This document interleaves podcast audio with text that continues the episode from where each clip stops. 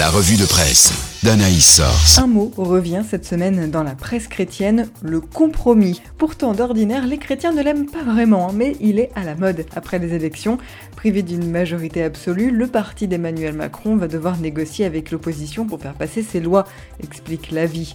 Lui, faudra-t-il mendier tous les jours des voix auprès des 61 députés LR questionne famille chrétienne? Cette crise de régime, comme l'appelle Réforme, doit en tout cas permettre d'installer le dialogue plutôt que l'invective de part et d'autre de l'échiquier politique, l'initiative plutôt que la dénonciation d'un blocage attribué aux oppositions, bref, une prise de conscience utile. Mais ça commence mal, car loin de reconnaître une défaite, dès son allocution de mercredi, Emmanuel Macron a renvoyé la balle aux oppositions, bien décidé à appliquer son programme décrypte Lacroix, Pourtant, chacun s'accordera à reconnaître que si Emmanuel Macron a été réélu, c'est par désaveu de la concurrence bien plus que par adhésion à sa personne ou à son programme, rappelle témoignage chrétien. Malgré cela, l'essayiste Xavier Patier se réjouit de la situation sur Aletheia, trouvant plutôt saine la situation issue des urnes dimanche dernier, D'abord parce que ce vote représente les nuances du pays, même en l'absence de proportionnel. Ensuite parce que la politique est de retour, le débat parlementaire va de nouveau exister. Là encore, qui sait, nuance le pèlerin, l'incertitude est un privilège de la démocratie. L'Ukraine se rapproche petit à petit de l'Europe. Le pays devrait obtenir comme la Moldavie le statut de candidate à l'Union européenne, mais l'arrimage à l'ouest est encore loin d'être gagné, explique la Croix.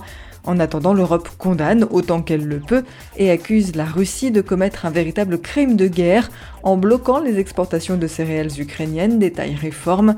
Cette guerre en Ukraine a aussi des conséquences sur l'Église.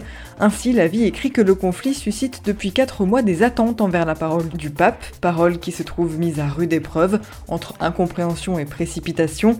Elle met aussi en lumière les enjeux et les limites de la diplomatie sous ce pontificat. Pour les évêques orthodoxes français, pas touche à Moscou, titre témoignage chrétien. Même constat en Suisse, où l'église orthodoxe russe ne sera pas suspendue du Conseil œcuménique des églises, comme l'avait pourtant suggéré l'église évangélique réformée de Suisse d'après l'agence de presse Protest Info. Allez, on termine avec une polémique, ça faisait longtemps, celle d'un baiser dans un film d'animation.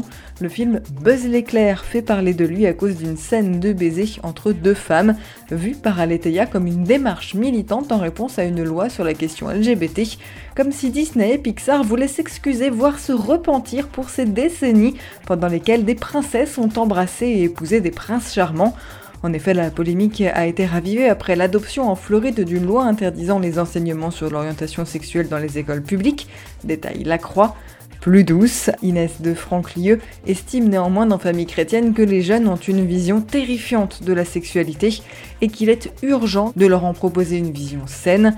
Et pour cause, en moyenne, un enfant est exposé à la pornographie dès 11 ans, rappelle la vie.